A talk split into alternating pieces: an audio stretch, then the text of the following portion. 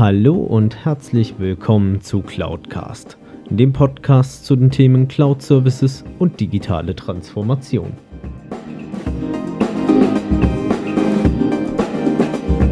Mein Name ist Alexander Derksen, ich bin IT-Kundenberater für Cloud- und Managed Service-Lösungen.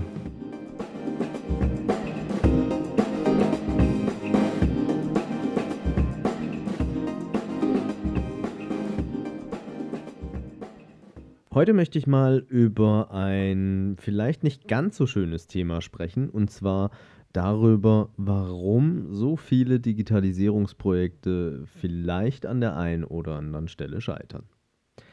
Ich habe in letzter Vergangenheit einige Digitalisierungsprojekte miterlebt bei Kunden beziehungsweise auch bei Interessenten, die vom Inhaltlichen her als gescheitert verurteilt wurden, beziehungsweise die auch nicht die gewünschten Effekte gebracht haben, die man schlussendlich erzielen wollte. Und ich habe so ein bisschen für mich ein Resümee daraus gesammelt an Erkenntnissen beziehungsweise auch an Informationen, wo ich sage, mit solchen Thematiken sollte man, glaube ich, nicht unbedingt solche Projekte anstarten und auch hm, schlussendlich versuchen überhaupt zu realisieren.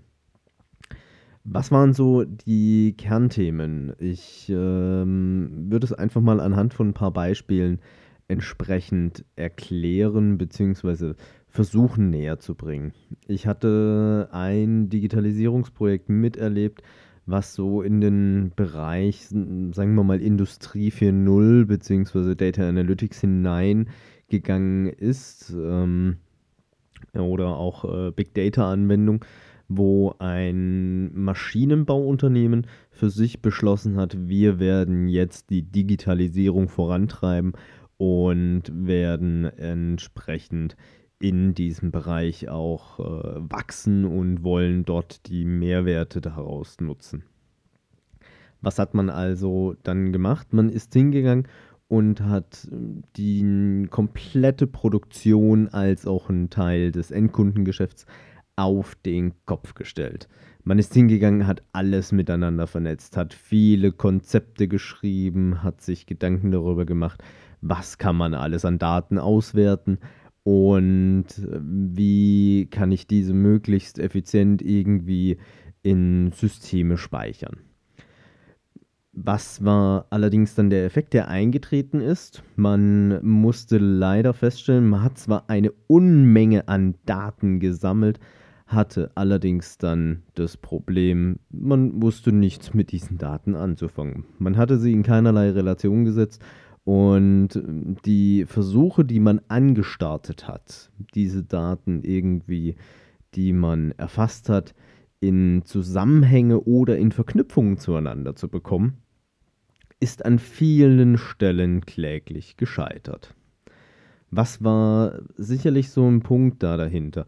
Man hatte sich ein Ziel gesetzt und zwar, man wollte moderner werden, man wollte sich digitalisieren. Man hatte allerdings keinerlei Idee für beispielsweise ein neues Geschäftsmodell oder welchen Nutzen oder welchen Effekt, welches höhere Ziel möchte man damit erreichen.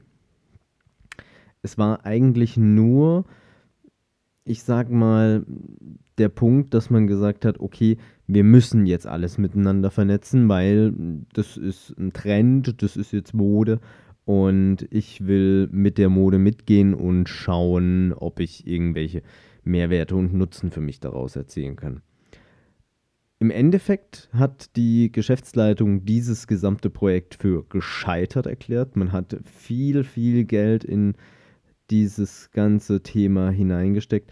Doch hätte man sich vielleicht im Vorfeld Gedanken dazu gemacht, was möchte man denn bewirken, beziehungsweise wie soll das Endszenario aussehen oder was ist das Ziel, das man mit dieser Digitalisierungsattacke oder auch Offensive erreichen möchte, hätte man sicherlich gezielte Maßnahmen umsetzen können, um hier eine ordentliche Strategie inklusive eines ordentlichen Konzepts auf die Straße zu bringen.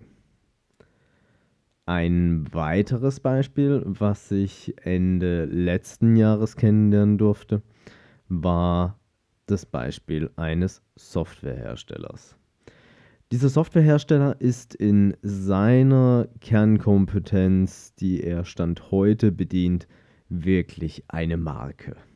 Es gibt kaum Unternehmen, die ein so großes und breites Lösungsportfolio für diesen speziellen einzelnen Themenbereich haben wie dieses Unternehmen. Man würde man könnte fast sagen, es ist einer der klassischen Hidden Champions, die extrem erfolgreich unterwegs sind. Man hatte dort innerhalb der Unternehmung festgestellt, dass man schauen müsste, wie kann man das ganze Thema Digitalisierung bzw. die digitale Transformation für sich zunutze machen, um neue Märkte zu erschließen bzw. neue Geschäftsfelder zu finden. Man hatte begonnen, die Entwicklungsmannschaft entsprechend auf dieses Thema einzuschwören, inklusive des äh, Entwicklungsmanagements und hat angefangen, Konzepte und Lösungen umzusetzen. Und man hatte auch in diesem Fall dann wirklich das klare höhere Ziel, man möchte künftig die Softwarelösung, die Stand heute noch über viele kleine Projekte bzw. auch größere Projekte realisiert und implementiert wird, künftig als einen Cloud-Service anbieten klarer Ziel, klares Ziel und klarer Effekt, der am Ende des Tages eintreten sollte. Man wollte ein skalierbares Produkt schaffen, welches man in recht einfachem Maße an den Markt herausgeben kann, als auch, dass man neue Märkte erschließen konnte, weil in diesem speziellen Bereich war es, beziehungsweise ist es auch immer noch für viele Unternehmen ein Thema, dort ein ordentliches Tool zur Hand zu haben, was einen bei der täglichen Arbeit unterstützt. Nun hat man, hm, wenn ich es richtig mitbekommen habe, mehrere Monate in die Entwicklung hineingesteckt, hat sich Gedanken darüber gemacht, wie, was müssen wir anpassen, was müssen wir für Schnittstellen schaffen, wie muss das ganze Lösungskonzept am Ende des Tages aussehen, um dann hinzugehen, dass man dann irgendwann vielleicht an dem Punkt ist, sagen zu können, okay, wir können jetzt den nächsten Schritt gehen und könnten schauen, dass wir ein Produkt daraus designen. Doch leider, muss man gestehen, ist ab dem Zeitpunkt, wo man entwicklungstechnisch schon auf einem gewissen Stand war, dass die Applikation schon webfähig war, dass sie eine Mandantenfähigkeit mit sich gebracht hat. Also sprich, ich konnte mehrere Kunden eigentlich auf der Plattform abbilden. Traute man sich irgendwie nicht, den nächsten Schritt zu gehen.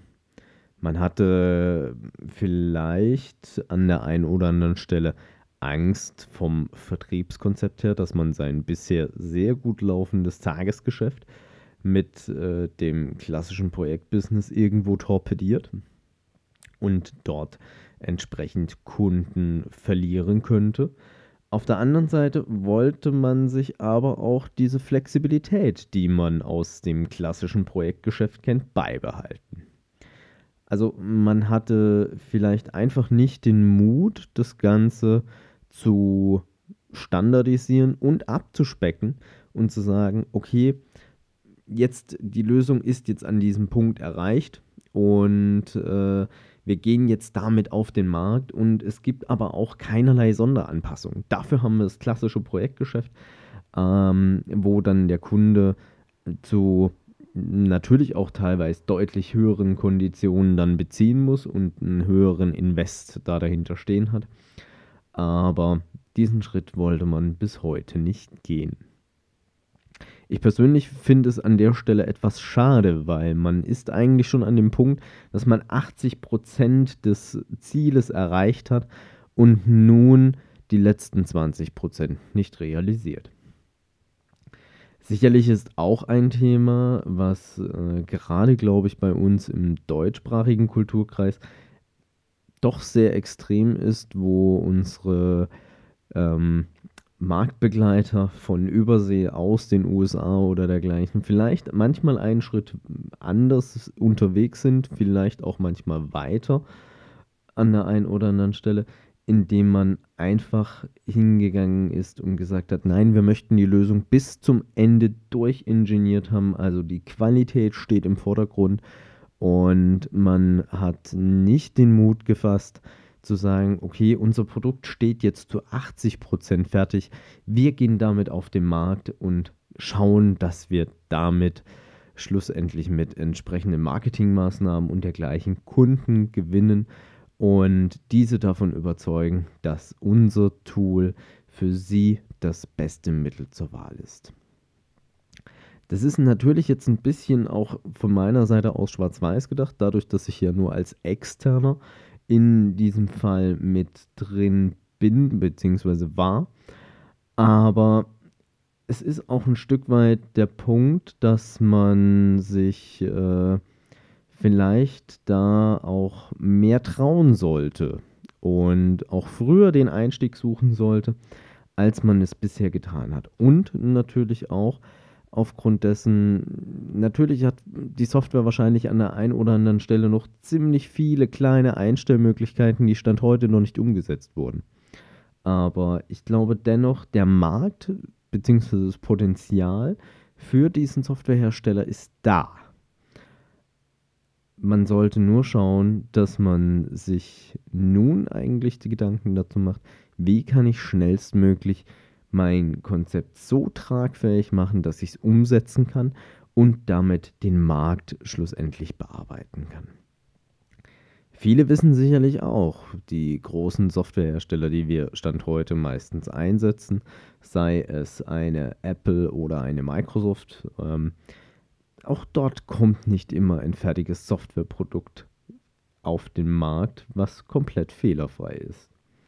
Allein wenn ich überlege, als ich mit meinem eigenen Mobiltelefon ein Update auf die neueste Betriebssystemversion gemacht habe, ich innerhalb von vier oder fünf Wochen vier oder ja vier bis sechs Software-Updates mitmachen durfte, weiß man, auch dort sind nicht alle Fehler ausgemerzt. Ich hoffe, dass Ihnen diese Fehler in Ihrer digitalen Transformation nicht passieren und Sie vielleicht jetzt auch wieder den ein oder anderen Gedanken mitgenommen haben, wie Sie Ihre Digitalisierung starten können. Wenn Ihnen diese Podcast-Folge gefallen hat, dann empfehlen Sie den Podcast bitte weiter und unterstützen Sie meine Arbeit mit einer Bewertung bzw. einer Rezension auf iTunes. Ich danke Ihnen recht herzlich für Ihr Zuhören und freue mich auf das nächste Mal. Besuchen Sie auch meine Webseite unter cloud-cast.de, beides jeweils mit C geschrieben. Dort finden Sie auch unter anderem Möglichkeiten, um mit mir in Kontakt treten zu können, gerne auch mit Themenvorschlägen zum Podcast.